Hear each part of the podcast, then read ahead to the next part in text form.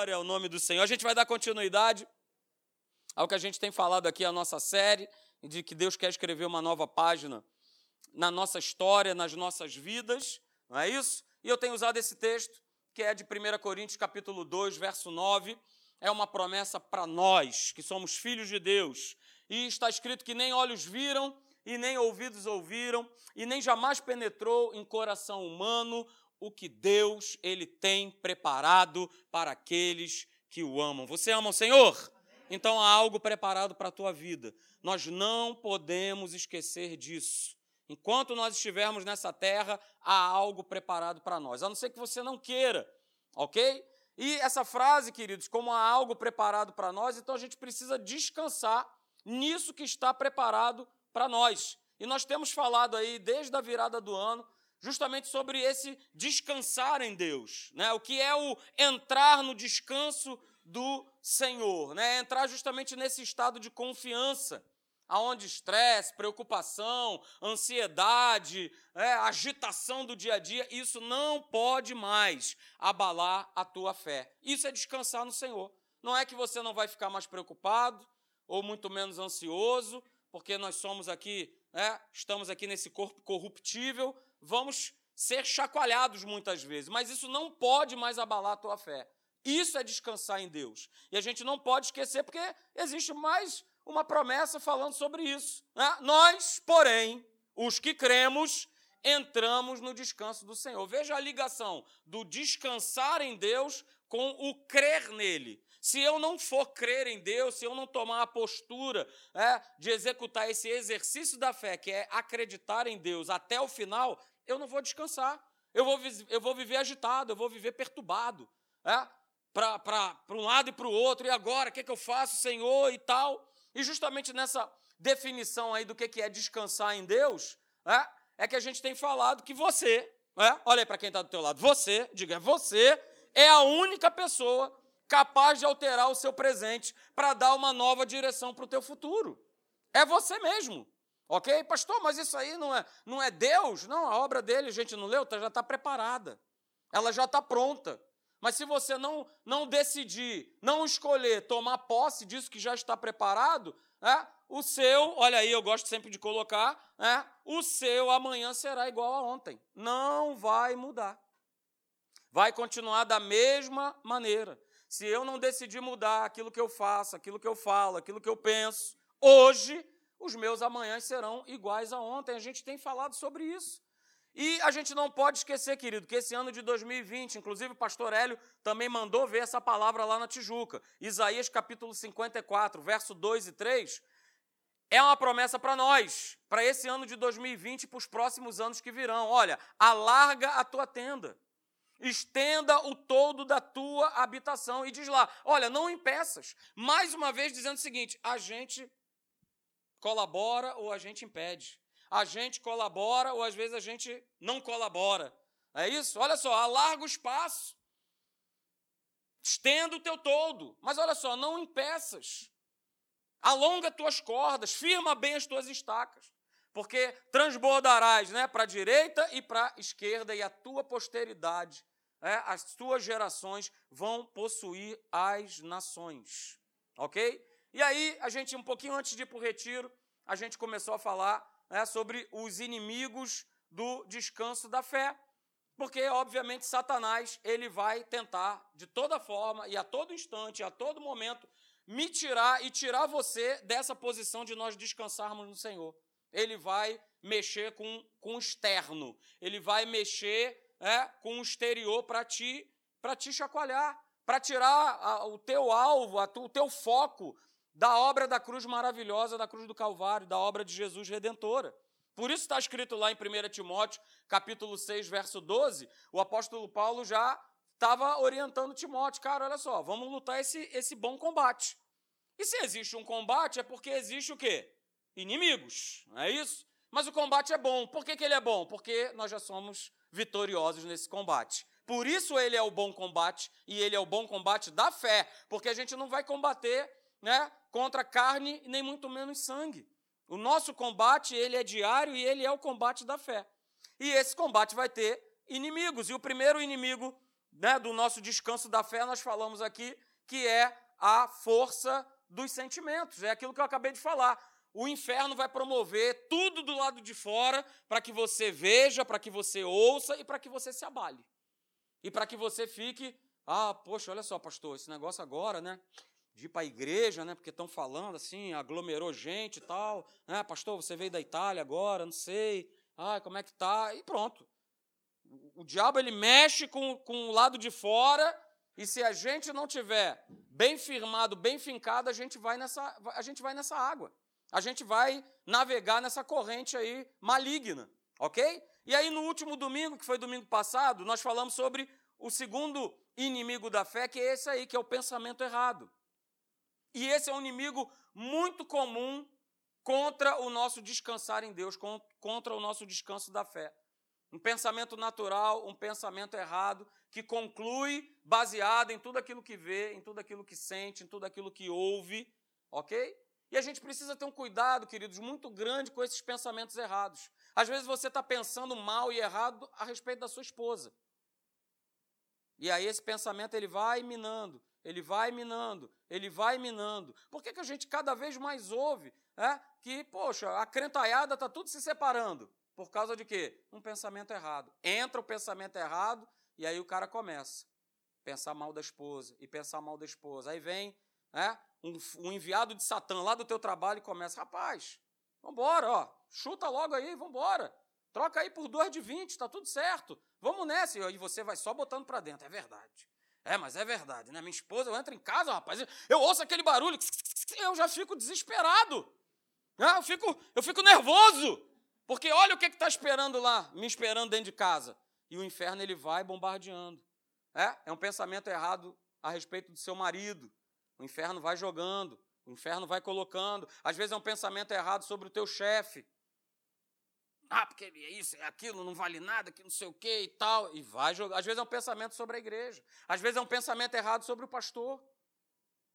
E a gente precisa tomar um cuidado muito grande, porque se a gente mantiver esses pensamentos errados sobre situações, sobre pessoas, sobre coisas, né, sem perceber, a gente vai começar a entrar numa área chamada engano. E se a gente entrar nessa área chamada engano, a nossa vida, pum, ela para, ela bloqueia.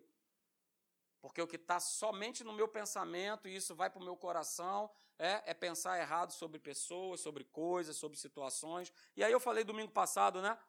Guarde isso. Vamos lá. Aleluia. Ô meu pai. Isso, guarde isso. É? Quando um pensamento, quando um pensamento natural, né? quando um pensamento errado, ele bloqueia a entrada do pensamento de Deus, que é a verdade na nossa vida, ele passa a ser um pensamento errado. Então a gente precisa tomar um cuidado muito grande com aquilo que a gente alimenta né, o nosso pensamento, aquilo que a gente ouve, com aquilo que a gente vê, o que, que a gente tem botado para dentro, queridos. Porque se eu quiser ver que o propósito de Deus, ele se cumpra na minha vida, eu preciso, você precisa, nós precisamos mudar a nossa maneira de pensar. Ontem eu estava falando aqui, né? O Elton estava comigo aqui, o, o David, o pastor Alexandre, está falando a respeito de uma pessoa que é nova criatura, que está na igreja e essa coisa toda, mas olha só, é, ela pensa exatamente aquilo que ela acha que ela é e ela vive nessa condição. E eu coloquei aqui domingo passado, né? Ô Senhor, aleluia, ajuda. Vamos lá, Lucas. Eu coloquei aqui domingo passado, né? Nós somos aquilo que nós pensamos ser. E não importa se aquilo que eu penso ser, ele é certo ou ele é errado. E eu estava compartilhando com eles aqui ontem exatamente uma pessoa que é assim, que fala mesmo, ó, não, eu, eu, eu, eu, sou, eu sou miserável, eu sou fracassado, eu não posso, eu não tenho, eu não tenho valor. Ele, o pastor Alexandre, inclusive, conheceu essa pessoa. Ontem eu estava me lembrando disso, ele conheceu. Né? E essa pessoa age dessa forma. E vai ser desse jeito. Se eu penso que eu sou incapaz, eu sou incapaz. Se eu penso que eu sou um fracasso, eu sou um fracasso. É o que está escrito lá, não é isso? A gente viu Provérbios capítulo 23, verso de número 7. Porque, como imagina em sua alma, assim ele é. É bíblico. Então a gente precisa tirar os pensamentos errados para que a gente possa verdadeiramente entrar nesse descanso da fé. E eu falei também no último domingo, né, que nós nunca iremos nós nunca iremos além daquilo que nós pensamos ser, daquilo que nós pensamos poder ou daquilo que nós possamos, pensamos ter. Nós não iremos além. Por isso a gente, né, já foi um dia slogan, né, vamos colocar assim, da nossa igreja, olha, pense grande. Por que, que eu tenho que pensar grande? Porque o meu Deus é grande. Ah, pastor, então quando eu penso pequeno, meu Deus é pequeno? É, você está fazendo dele pequenininho. Quando você pensa errado, você está fazendo dele pequenininho. Porque o pensamento de Deus, olha, ele, ele é muito maior do que o nosso pensamento, não é o que diz a palavra. Os meus pensamentos são maiores do que os vossos pensamentos. E ele quer dar um fim, né? ele deseja dar um fim à nossa vida, um fim maravilhoso. Então tome cuidado, queridos, porque muitas vezes as limitações que nós enfrentamos na vida, elas são impostas pelo pensamento que nós temos. Guarda isso nessa manhã. Você anda se sentindo limitado? Poxa, eu não consigo passar daqui. Você já parou no que você tem pensado? Qual é o pensamento que você tem cultivado? A gente precisa pensar nisso, porque Gideão foi assim. Né? Nós, nós citamos esse exemplo aqui domingo passado. Gideão foi dessa forma, Juízes capítulo 6. Ah, vida, eu sou pobre, eu sou o menor, a minha família é menor, a minha cidade é menor, então a minha cidade é menor a minha família é menor e eu sou menor da minha família. Rapaz, o cara era aquilo do bandido, é isso mesmo que você está pensando, é. O cara estava lá embaixo. Ele se via miserável, inferior, ele se enxergava como covarde, mas Deus via Gideão dessa forma? Não. Deus não via Gideão dessa forma. Deus via Gideão que um cara valente, um cara corajoso, enxergou em Gideão que ele seria o libertador do povo de Israel. Essa era a forma que Deus via. Mas olha só, Gideão, ele precisou se ver assim. Porque se ele continuasse com aquele pensamento que, ó oh, vida, ó oh, azar, eu sou para-raio do inferno, oh, ele ia continuar daquele jeito. E Deus ia fazer, passa, passa ou repassa, sai, passa, agora eu vou para outro cara. Porque você, meu querido, você não larga esse teu pensamento, esse teu modo errado de pensar. E aí a gente terminou, né, no último domingo, falando isso, essa frase do pastor Hélio. Aliás, esqueci, vou te avisar agora, nesse momento. Dia 22, culto da noite, pastor Hélio vai estar aqui com a gente. Traga um amigo, um convidado. Dia 22, sem ser próximo domingo, o outro, no culto da noite, pastor Hélio vai estar aqui. Então traga alguém, vem para cá. Ele vai estar falando, ele já até me adiantou que ele vai falar. Ele vai falar sobre fim dos tempos. Olha aí. Pastor, aleluia. Pastor, mas pastor, mas olha, calma que eu vou entrar no terceiro inimigo do descanso da fé, que é o medo. Calma, vou falar. Você não precisa ter medo, OK? Então ele vai estar aqui dia 22, no culto da noite, vai ser bênção demais. Então olha só o que, que ele disse. E eu peguei essa frase. O pensamento que você tem a seu respeito e a respeito das situações que envolvem a tua vida determina a qualidade de vida que você tem. Nós estávamos justamente comentando isso ontem, e é justamente, a minha esposa também conhece ele, e é justamente a qualidade de vida que nós vemos que ele tem. Uma qualidade miserável, de, de escassez, de tristeza, de amargura, e está na igreja, meu pai, está na igreja. Pois é, está na igreja. Pastor, isso é possível? É, porque é uma escolha nossa. Lembra da frase? Se eu não decidir, se eu não escolher mudar o que eu faço, o que eu penso, o que eu falo hoje, os meus amanhãs serão iguais a ontem. E eu já o conheço pelo menos há quase quatro anos. E todo amanhã dessa pessoa é igual a ontem. Todo, todo ele. Todo ele. Não há um dia só que não seja igual ao outro. Isso é muito triste, queridos. Muito, muito, muito triste. Mas hoje nós vamos falar sobre o terceiro, olha aí, terceiro inimigo do descanso da fé, que é esse aí, que é o medo. Medo. Abra lá comigo em Mateus capítulo 8, verso 26. Eu vou ler na versão da NVI. Mas vá comigo lá. Mateus capítulo 8, verso 26. Na verdade, a gente já tinha lido esse texto lá em Lucas. Se eu não me engano, no capítulo 8. Mas esse texto também é apresentado em Mateus no capítulo 8, verso 26. Só que eu vou ler na versão da NVI, tá? Mateus 8, 26, eu leio para vocês. Ele perguntou, ah, Jesus pergunta para os discípulos, porque ele estava no barco e começou né, o vento e as ondas a baterem e os cabras ficaram assustados. E ele perguntou: Por que vocês estão com tanto medo? Vou repetir. Ele perguntou para os discípulos: por que vocês estão com tanto medo? E aí ele termina: homens de pequena fé. Então ele se levantou e repreendeu os ventos e o mar e se fez completa bonança. Ok? A gente vai falar um pouquinho hoje sobre o medo, bem pouquinho mesmo, porque esse assunto é vasto. Mas ele é um grande inimigo do nosso descanso, de nós descansarmos em fé, debaixo de uma promessa que Deus ele já nos deu. Já está tudo preparado. 1 Coríntios 2,9, como nós lemos. Nem olhos viram, nem ouvidos ouvidos. Tudo já foi preparado, mas o medo ele se levanta. Ok? E a dimensão do medo, voltando aqui para o nosso texto, falando a respeito dos discípulos, a dimensão do medo que tomou conta dos discípulos, né, estancou por completo o exercício da fé. E aí, queridos, a gente pode fazer uma associação que é: se o medo prevalece, não há fé. Mas se a fé prevalece, o medo, ele tem que ir embora. Vou dizer mais: se o medo nos domina, ele também vai esmagar a nossa fé, porque eles são opostos entre si.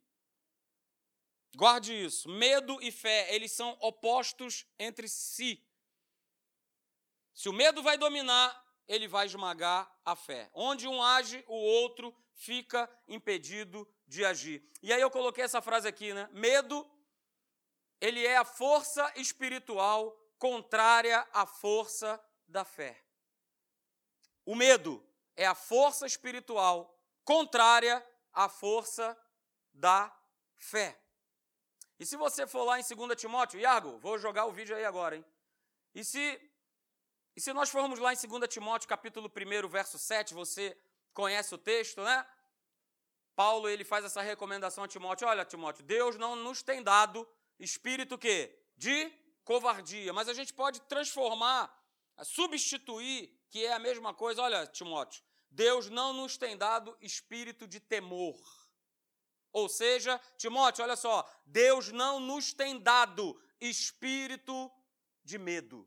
Veja que eu estou trabalhando a questão do medo na questão espiritual. Mas existe outro, outro medo, né? Solta aí, Argo, por favor. Você vai ver aí essa cena, olha só. Olha que interessante.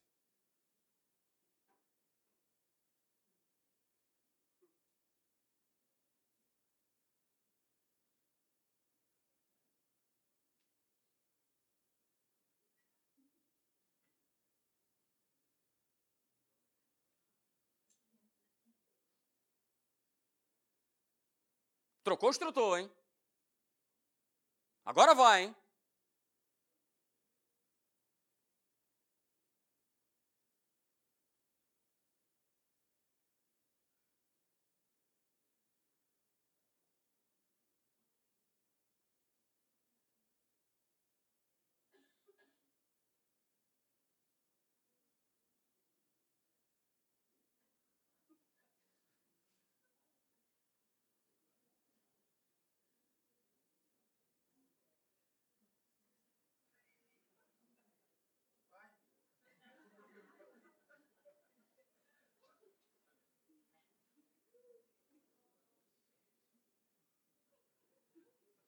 Tá chorando.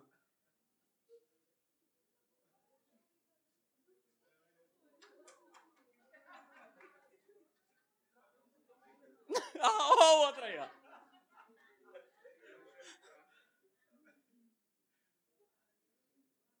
Aí ele foi, aleluia. Ele apareceu o pastor medroso ali. Poxa, mas tão bem, né? Com essa altura, né? Mas tão bem, né?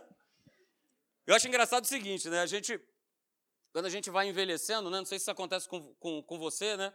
mas a gente vai passando a, os dias. Eu lembro quando a gente ia no, no, parque de diversão, que a gente era mais novo, vou dar o exemplo dela, né? não vou dar o meu exemplo, vou dar o exemplo dela. Ia lá no tal do carro, era, era o tal do carro do amor, né? Era o carro do amor lá, carro do amor. E ela ela me, me chamava para ir junto. Eu, não, não gosto desses brinquedos, fica rodando e tal. E aí o bicho depois ah, encapava assim, você não via mais nada, e ele começava. Val, val, val, val, val, val, val, val, val. E aí ela saía, uh, caramba, muito legal, tu tem que ir. Beleza. Beleza, eu lá olhando com medo, né? Com medo. Ai, meu pai, não, não vou nesse negócio, não, não vou, não. Aí vamos botar pro dia de hoje. Aí bota pro dia de hoje, a minha querida esposa Rapaz, não vai em nenhum brinquedo mais desse. A gente foi para Disney. Vamos embora nesse brinquedo. Não, esse eu não vou, esse eu não vou, esse eu não vou. Aí foi no brinquedo lá, que era lá um prédio, que simulava um prédio abandonado, que o elevador despenca. E foi lá, e quando saiu de lá, não, ai, eu tô passando mal, eu não vou mais lá, ai, não vou nunca mais. Entendeu? E, não vai, e aí eu tenho a minha filha ali, a Marina, né, que eu vejo isso agora, na época ela estava com, com, com 12 anos, e, rapaz, ia no tal do Cabum, ia e voltava, ia e voltava, saía e voltava de novo, e era simulador do Homem-Aranha e, e, tal, e a pequenininha também, vambora, não sei o quê. E ela, que era a corajosa dos brinquedos, saiu de cena e eu que tive que entrar. E eu que tive que começar a ir para os simuladores, para o elevador que despenca, para a montanha russa, né? E aí ela fala, graças a Deus, é, tomou, assumiu esse posto.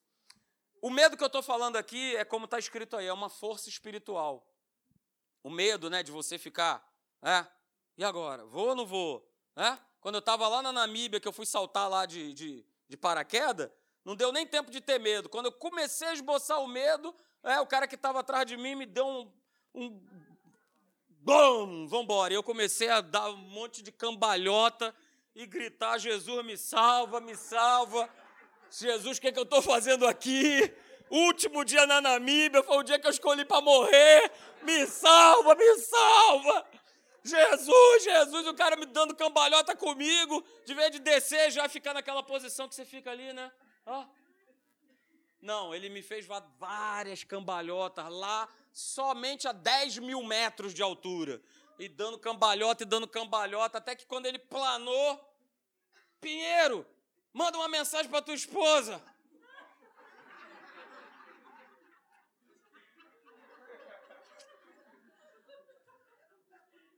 Ou seja, eu não tive nem a oportunidade de ter medo, porque o camarada, o, o nosso querido sapo, ele simplesmente me jogou para fora do avião e vambora. Mas não é desse medo que eu estou falando. Né? Às, vezes, às vezes até esse medo natural ele nos protege. Não é isso? Quando você está para atravessar uma rua, né, que você dá aquela, caramba, e tal, ou então de repente ir para um lugar, não, não, não vou passar por aqui porque eu sei que aqui é perigoso, aqui é meio ermo, aqui é meio deserto. É desse medo que eu estou falando, queridos. É do medo mesmo que é uma força, né? E eu coloquei justamente isso. Né? Medo é mais do que um sentimento. Medo, na verdade, é um espírito atormentador, gerado por um pensamento de incapacidade de cuidar, de proteger, de guardar, de conquistar e de vencer. Medo é o sentimento de incapacidade de dar solução a uma situação ou a algo que eu estou vivendo na minha vida. E esse espírito ele não pode entrar na tua vida, nem na minha vida, nas nossas vidas, porque ele nos paralisa. Porque ele faz com que a gente pare. Ele faz e nos torna incapazes de lutar. Pastor, como é que então eu venço o medo? A gente não falou que fé e medo eles são opostos entre si? É exatamente dessa forma. É a fé que você vai exercer em Deus e na Sua palavra que vai te libertar do medo, que vai libertar você desse espírito que nós colocamos aí, né? É um espírito atormentador. Atormentador. Que, infelizmente, tem, por exemplo, aprisionado pessoas dentro das suas casas. Pessoas têm deixado de, de viver a vida por conta desse espírito atormentador, chamado medo. Porque elas se sentem incapazes né, de lutar, não tem mais força para lutar. Porque, obviamente, naturalmente, não vai ter como se lutar. Como é que eu vou lutar contra um espírito se não for através do espírito do exercício da fé em Deus? Então, guarde isso nessa manhã, queridos. Olha só, a força criativa de Deus é a fé. E a fé a genuína fé, a fé em Deus, ela sempre agirá. Porque o nosso Deus é um, ele é um Deus de movimento, ele é um Deus de ação, ele é um Deus que faz. Deus não está parado. Deus não está, né? Nós, nós cantamos aqui, né? Deus ele age mesmo quando nós não estamos vendo ou muito menos percebendo, mas ele está agindo. Ele está fazendo. E a força criativa dele é justamente a fé. A fé é essa força que é a força criadora. Deus não criou todas as coisas através da sua palavra? Haja luz e houve luz. Aquilo que ele declarou, a sua palavra, a sua força criadora, é, ela está aí disponível para cada um de nós. Porque essa força ela nos transforma, essa força ela nos muda, essa força ela nos dá vitórias em meio às crises, em meio ao medo. Essa força ela muda o curso das nossas vidas. E o que é criado pela fé, queridos, é sempre para abençoar a vida do homem. O que é criado por Deus é sempre para abençoar a tua e a minha vida. E é justamente essa fé em Deus que é a força que faz as bênçãos de Deus se tornarem realidades na nossa vida. Então guarde isso. Né? A fé, ela sempre vai agir. A força criativa de Deus chama-se fé porque Ele quer sempre trazer algo novo, Deus quer sempre nos abençoar, Deus quer sempre fazer o seu melhor na nossa vida. E o melhor de Deus, que virou um chavão nosso, ele sempre está por vir, e é verdade. Quando nós estávamos lá na África, eu não sei se o Celso, que também esteve lá, ele ouviu isso, mas eu ouvi, né? E eu estava quase concordando, eu falei: não, calma aí.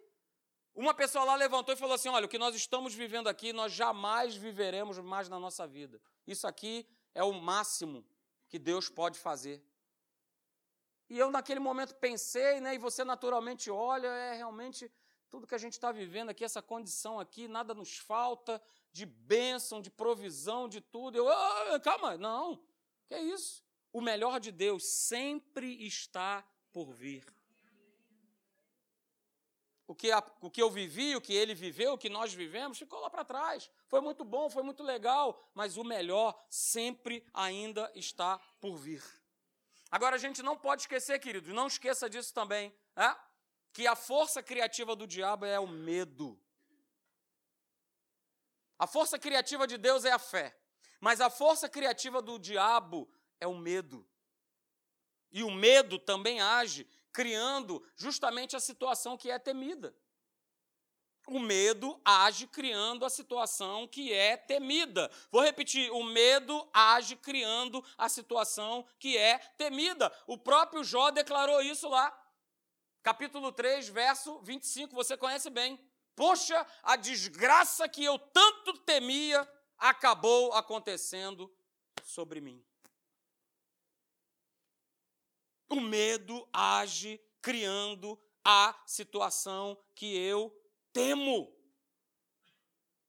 O mal que eu temia, a desgraça que eu temia, me sobreveio.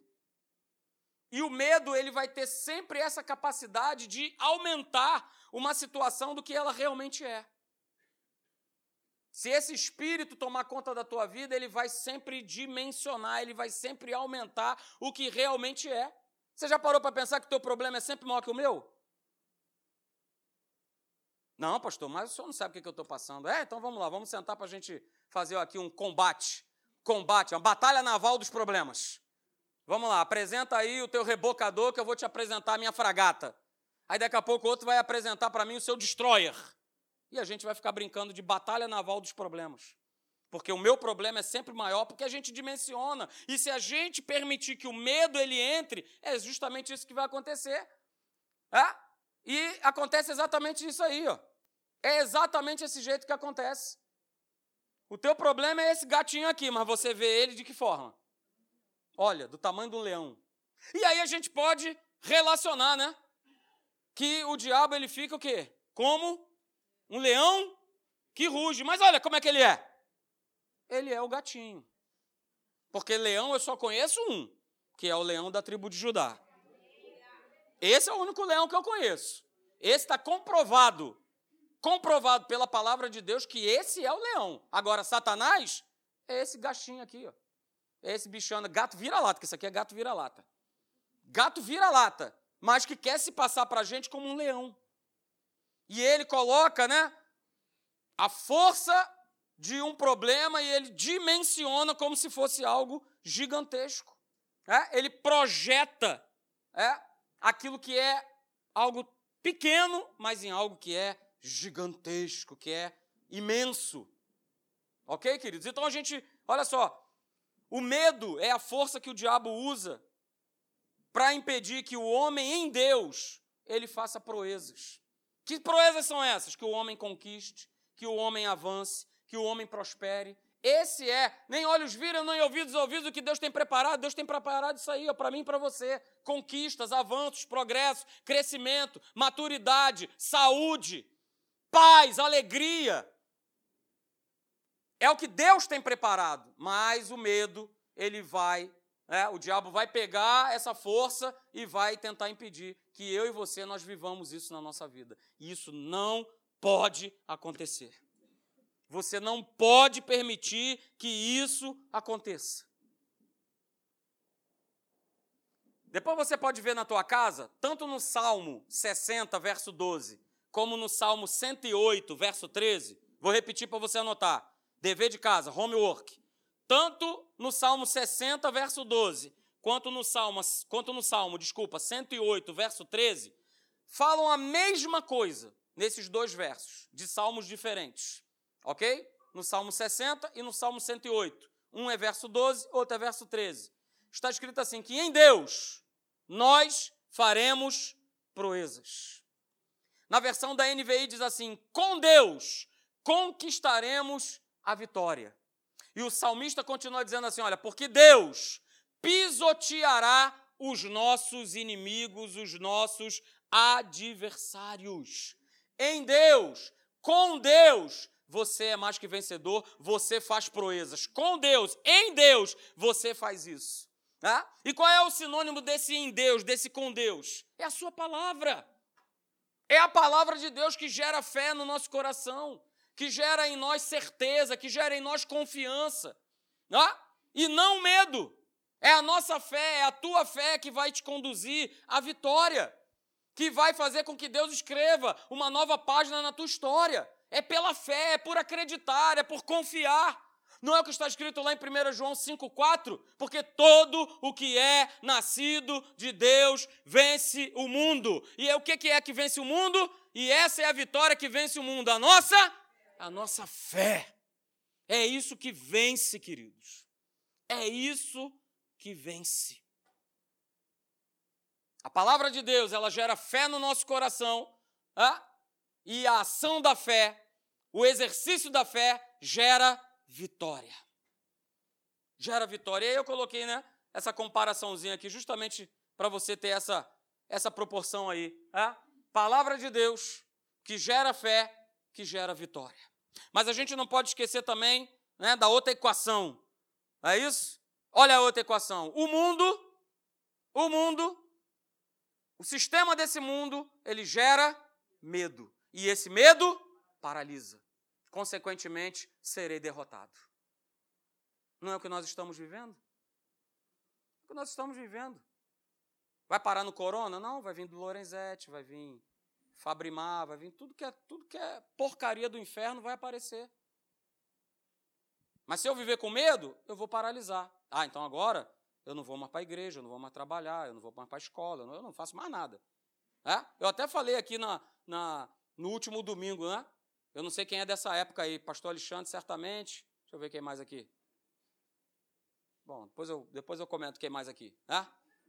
Mas tinha a tal da história do Skylab vai cair, que era uma cápsula de um foguete americano que no ano satélite, ó, é do Luiz, pronto, já, já, já peguei um. Vai, outros, outros vão pegar, outros, outros vão se manifestar, outros vão se manifestar. Sérgio, se manifesta logo aí, Sérgio. Né? O tal do Skylab. E nós tínhamos uma vizinha, eu tinha eu tinha sete anos, que isso foi em 1980. Olha como é que eu lembro, hein? Eu tinha sete anos, porque eu, o tempo todo ela estava falando com a minha mãe que o Skylab ia cair. E que por conta disso ela não saía mais de casa. Até o bicho do tal do Skylab cair. E ele caiu. Caiu no mar. Sei lá como foi o mar, mar do esquecimento, algum mar desse aí. Caiu no mar. Mas você vê, veja, é, que esse mundo, esse sistema de viver do mundo, ele vai tentando nos paralisar. E ó, deixa eu te dar uma notícia. Atenção, recebam. acadêmicos da fé, prestem atenção, prestem, prestem atenção, vai ficar pior. Ninguém disse amém? Não, ninguém quer dizer amém? Porque vai ficar pior. Só que existe, vou dar só uma palavrinha, só uma. Se você quiser, você vai encontrar mais umas 1.455. Tá? Caiam mil ao teu lado e dez mil à tua direita. E você não vai ser atingido. Ou eu creio e tomo posse disso na minha vida, ou o medo vai me paralisar. Ou eu tomo posse disso na minha vida, ou o medo vai me paralisar. Porque é o que esse sistema ele produz. É um sistema que produz medo. É um espírito atormentador, é um espírito aprisionador. E que paralisa e que, consequentemente, traz derrota. E aí, veja lá, abra lá comigo. Vamos lá, Deuteronômio, para a gente terminar. Deuteronômio capítulo 20, do verso 1 ao verso 4. E depois eu leio com você no verso 8, que é justamente para corroborar isso que eu estou falando para você nessa manhã. Deuteronômio, capítulo 20, do verso 1 até o verso 4, e depois eu leio o verso 8 também.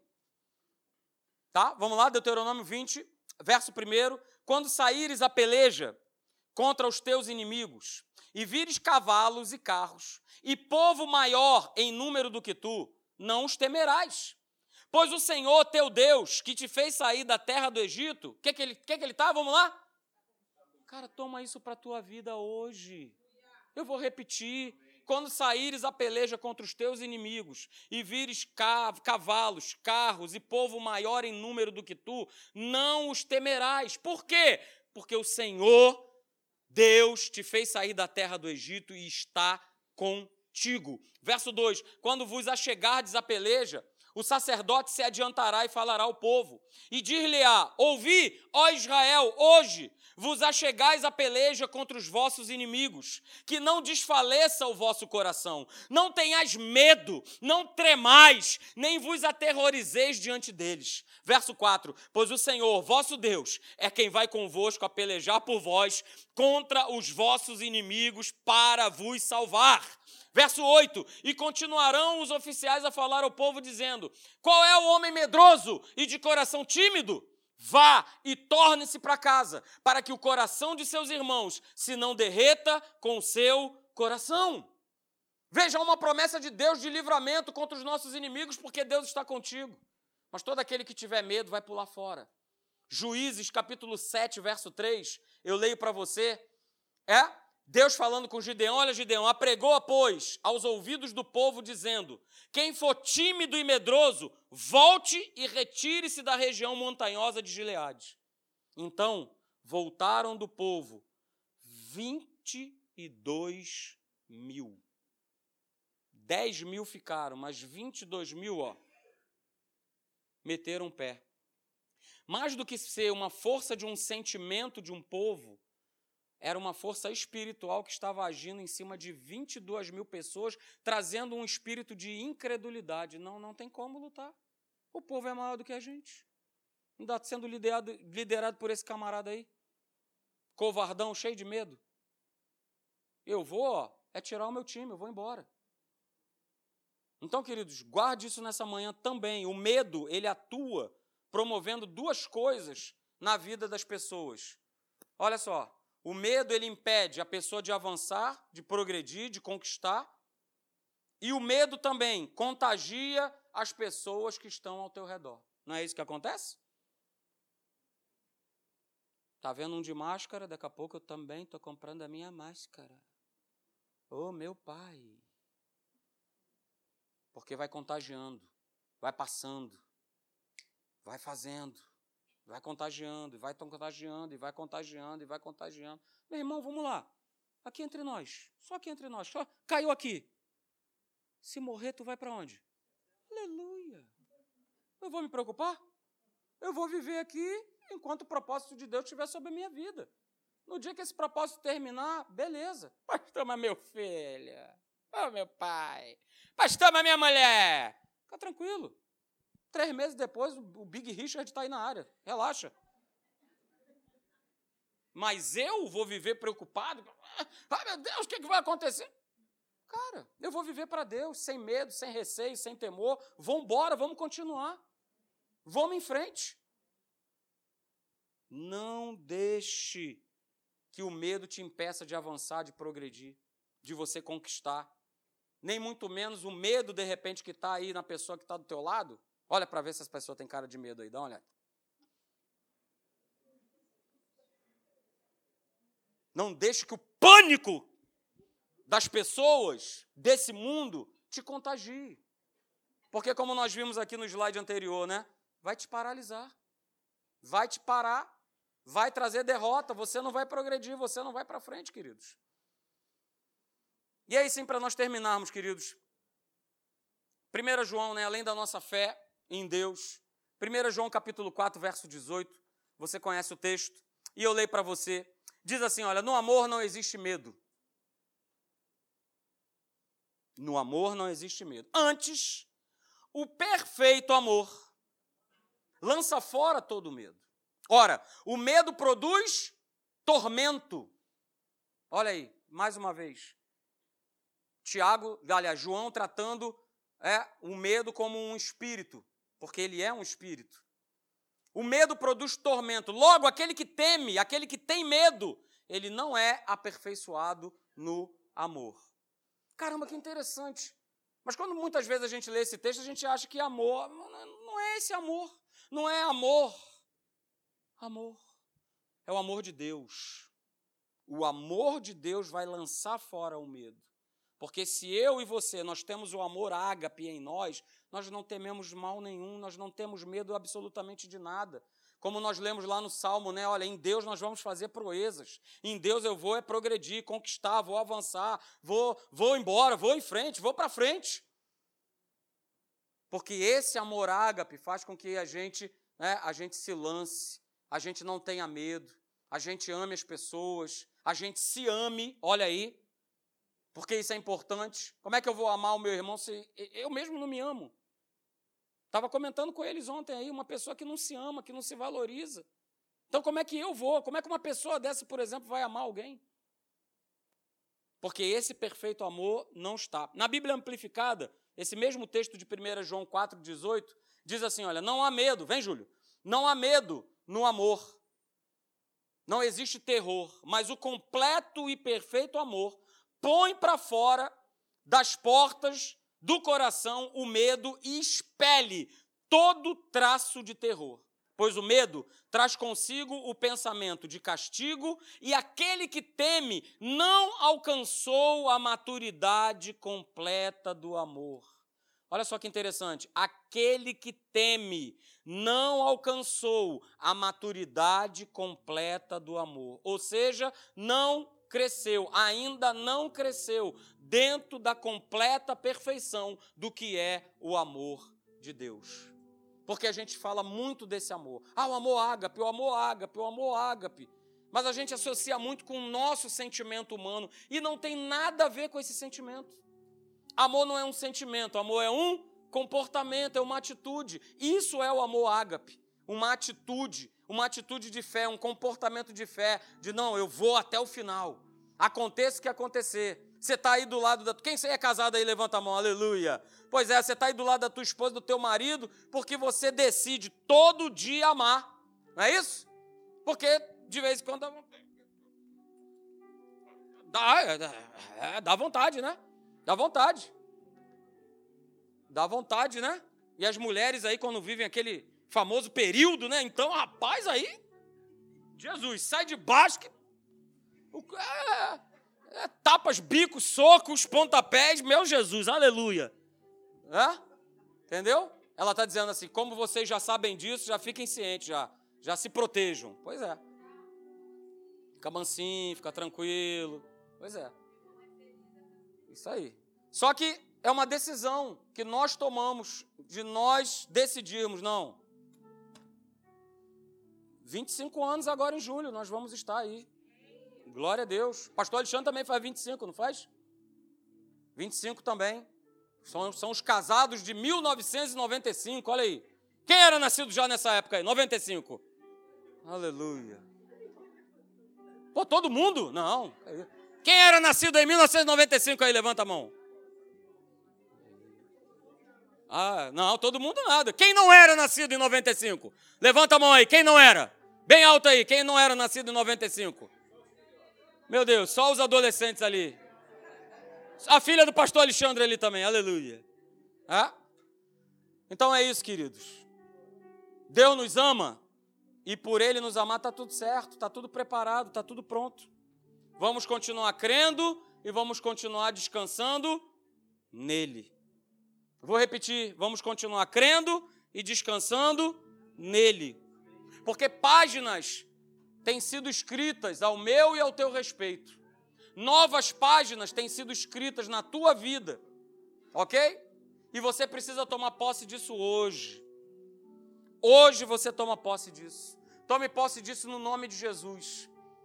Que novas páginas elas estão sendo escritas na tua história. Não bloqueie essa mão de Deus que quer escrever. Não bloqueie por conta de sentimentos, não bloqueie por conta de um pensamento errado, não bloqueie por conta do medo. Deixa a canetona de Deus agir livremente. Deixa ele escrever.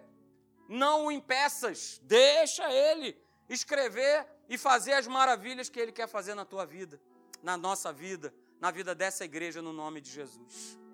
Amém?